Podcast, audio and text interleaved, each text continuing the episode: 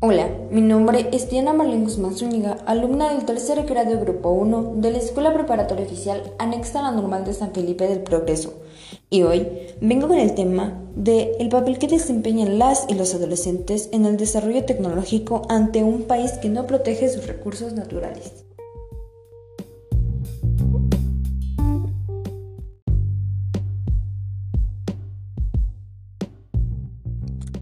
Hablemos sobre la adolescencia. La OMS define la adolescencia como el periodo de crecimiento y desarrollo humano que se produce después de la niñez y antes de la edad adulta entre los 10 y los 19 años. Etapas de la adolescencia. Adolescencia temprana. Durante esta etapa, los niños suelen comenzar a crecer más rápido. Aquí se comienzan a notar los cambios corporales entre los que se incluye el crecimiento de vello en las axilas y en la zona genital.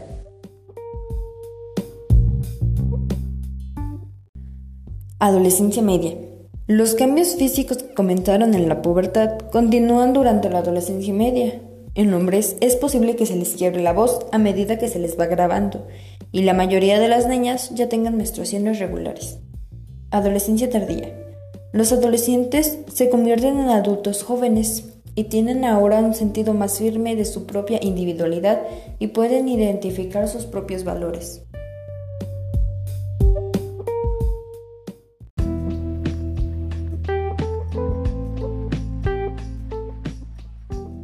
Recursos naturales. Los recursos naturales son la materia, la energía y el espacio que se encuentra disponible en el ambiente y que pueden ser explotados para cubrir las necesidades del hombre. Los recursos naturales varían en cantidad y posibilidad de nuevo aprovechamiento, clasificándose de la siguiente manera. Recursos naturales renovables. Son los que de manera natural o artificial pueden aprovecharse una y otra vez, por ejemplo, los suelos fértiles, vegetación natural y fauna útil al hombre. Aunque estos recursos se renuevan por ley natural, su utilización puede, en muchos casos, adquirir un ritmo más acelerado que su reproducción y por lo tanto también pueden acabarse. La renovación parcial o total de la biomasa, en el caso de los bióticos, depende de las características biológicas del recurso y las condiciones del medio ambiente. También existen recursos renovables no bióticos que sufren procesos de transformación y regeneración permanente, como es el caso de los suelos y gas. Recursos naturales no renovables son aquellos que una vez utilizados no hay posibilidad de reemplazarlos. Son principalmente todos los minerales y los combustibles fósiles. Con el uso de estos recursos, sus existencias reales disminuyen inevitablemente, por lo que deben buscarse siempre nuevas reservas y sustituirlos. Recursos naturales. Los recursos naturales son la materia, la energía y el espacio que se encuentra disponible en el ambiente y que pueden ser explotados para cubrir las necesidades del hombre. Los recursos naturales varían en cantidad y posibilidad de nuevo aprovechamiento, clasificándose de la siguiente manera. Recursos naturales renovables. Son los que de manera natural o artificial pueden aprovecharse una y otra vez, por ejemplo, los suelos fértiles, vegetación natural y fauna útil al hombre. Aunque estos recursos se renuevan por ley natural, su utilización puede en muchos casos adquirir un ritmo más acelerado que su reproducción y por lo tanto también pueden acabarse. La renovación parcial o total de la biomasa en el caso de los bióticos Depende de las características biológicas del recurso y las condiciones del medio ambiente. También existen recursos renovables no bióticos que sufren procesos de transformación y regeneración permanente, como es el caso de los suelos.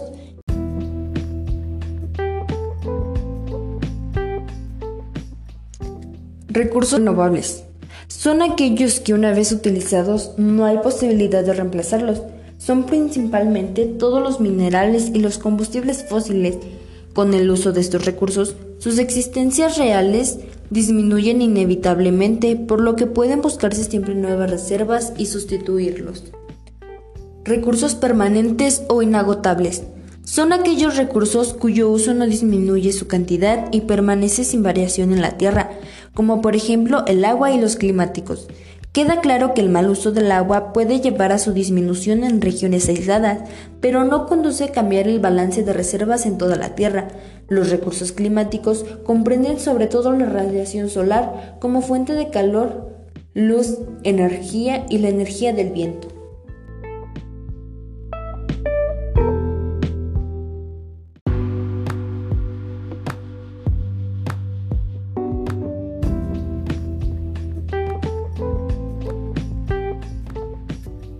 El rumbo de la ciencia y la tecnología. La ciencia y la tecnología son aspectos indispensables para impulsar el desarrollo económico y el bienestar social de las naciones, sobre todo si se logra disminuir la brecha entre quienes tienen acceso a los beneficios de la ciencia y la tecnología y los que no. Esto es algo que cualquier gobierno debería tener muy claro y que para el gobierno mexicano no ha pasado desapercibido pero no ha hecho lo suficiente para aprovechar el conocimiento en todas las áreas y promover el desarrollo igualitario del país. Impulsar la investigación científica significa atajar problemas locales de manera certera, por ejemplo, con el desarrollo de mejores tratamientos para enfermedades de alta incidencia en el país, como la obesidad y la diabetes, o con el conocimiento en detalle las características del subsuelo, lo que resulta indispensable para la construcción de casas y edificios más seguros con el estudio de las medidas de adaptación al cambio climático, con las políticas para lograr la autosuficiencia alimentaria, etc.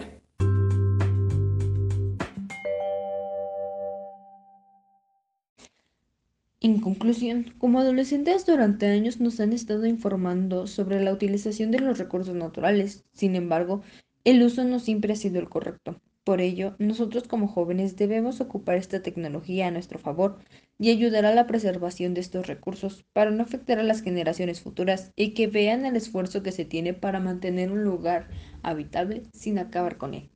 Gracias.